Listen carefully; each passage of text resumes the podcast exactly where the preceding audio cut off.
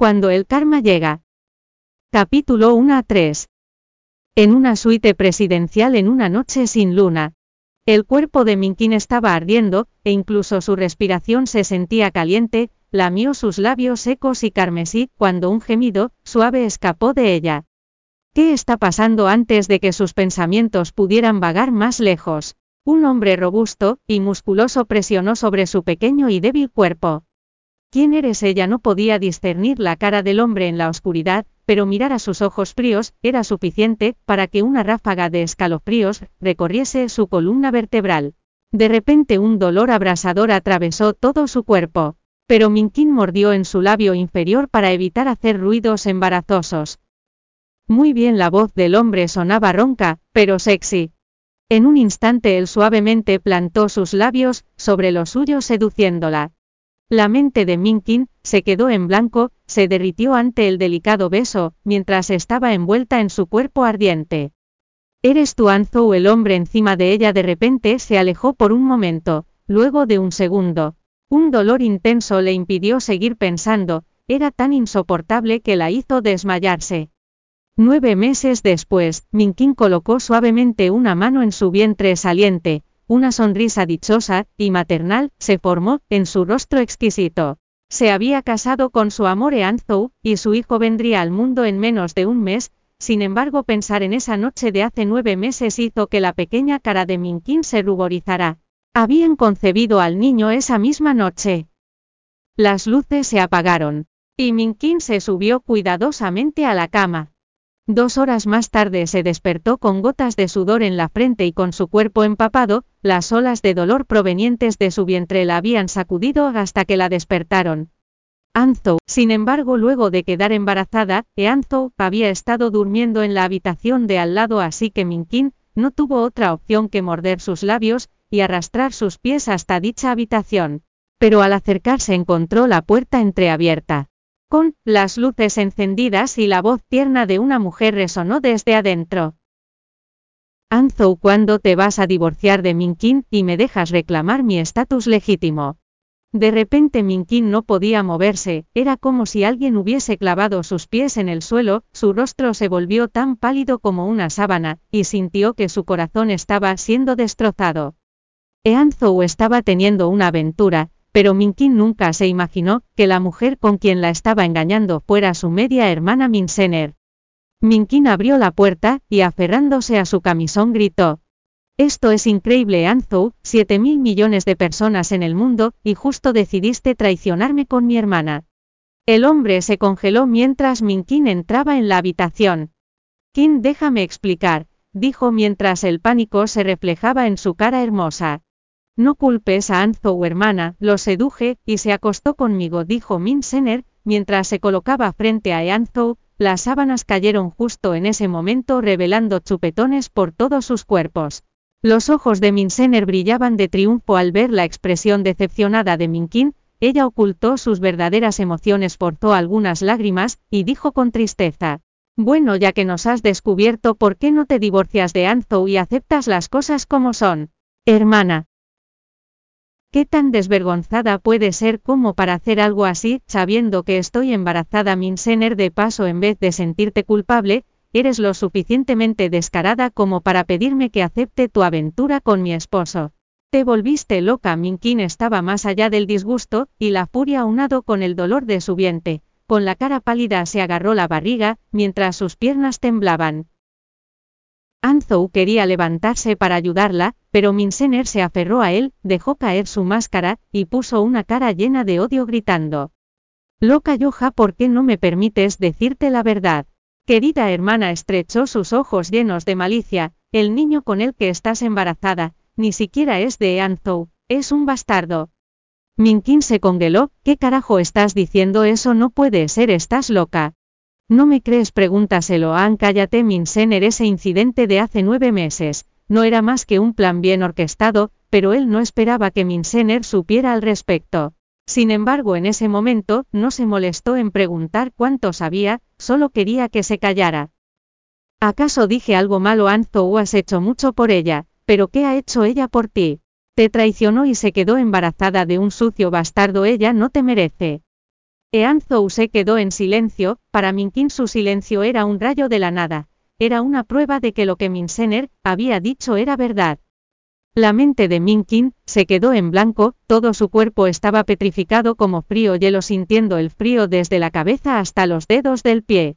Aunado a esto su vientre seguía doliendo con creces, y sintió líquido caliente fluyendo de ella, la sangre tiñó la mitad inferior de su camisón, en medio del estupor un celular sonó de repente, Minsener agarró el teléfono de Ean Zhou del lado de la cama con prisa.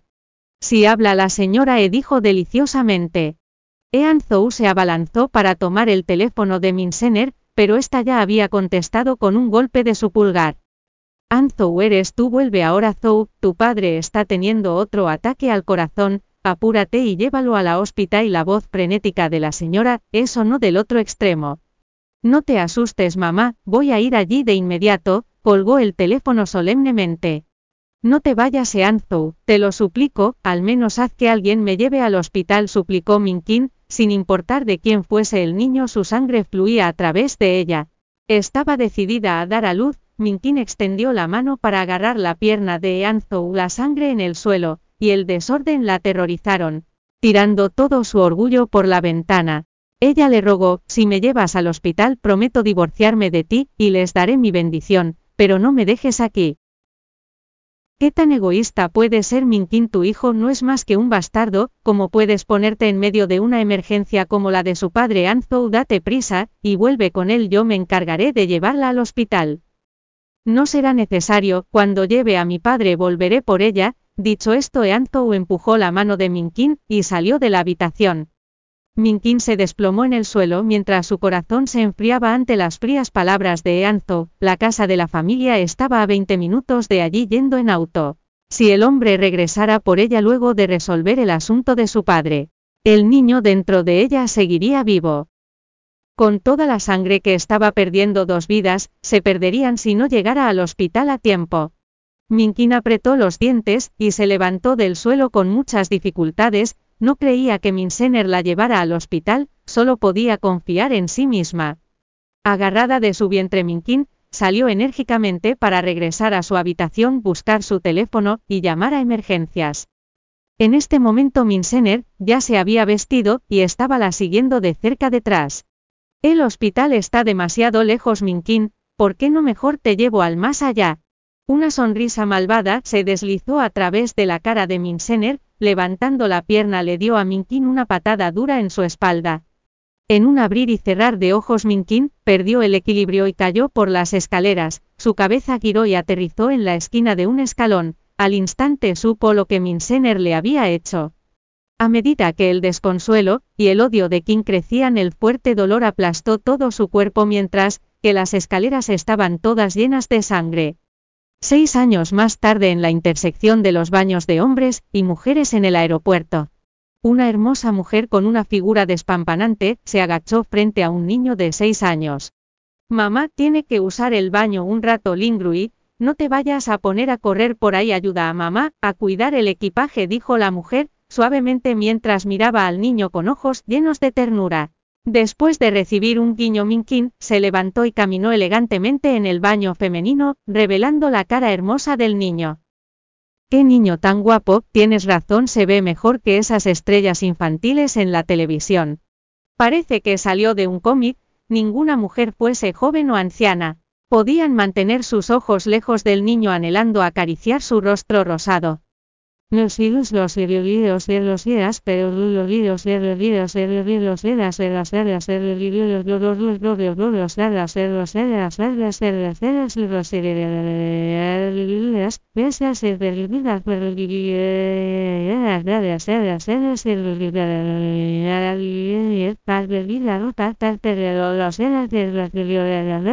de de de dije que se movieran a un lado, la voz infantil sonaba impaciente.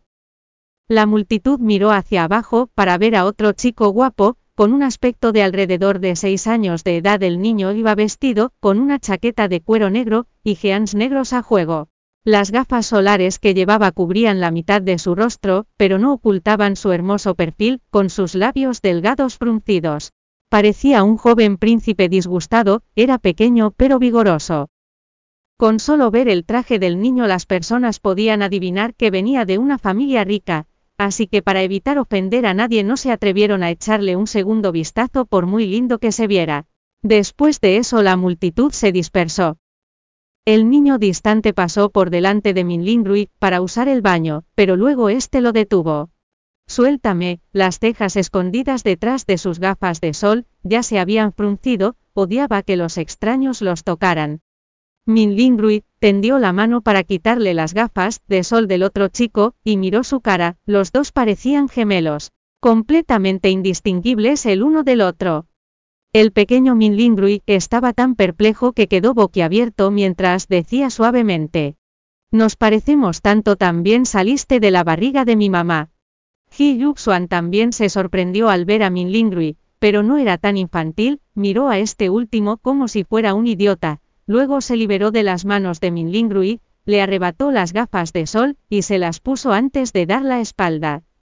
¿Qué estás mirando cariño? ¿Quieres ir al baño? También Minkin salió del baño, y vio a su hijo mirando hacia él de los hombres. Así que pensó que él también quería ir. Min Lingrui miró a su madre, sus ojos brillaban, mientras decía emocionado.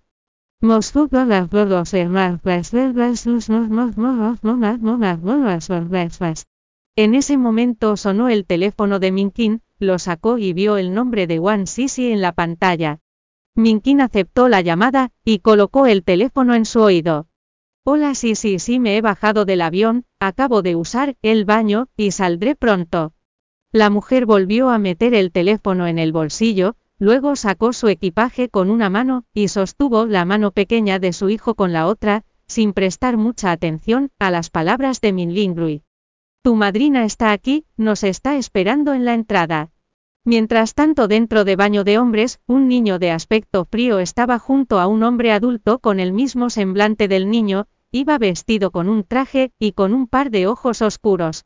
Su nariz era respingada y sus labios delgados, mientras que su rostro cincelado se veía absolutamente impresionante. Gracias por escuchar el audiolibro Joirea. Descargar la aplicación Joirea y leer más novelas maravillosas.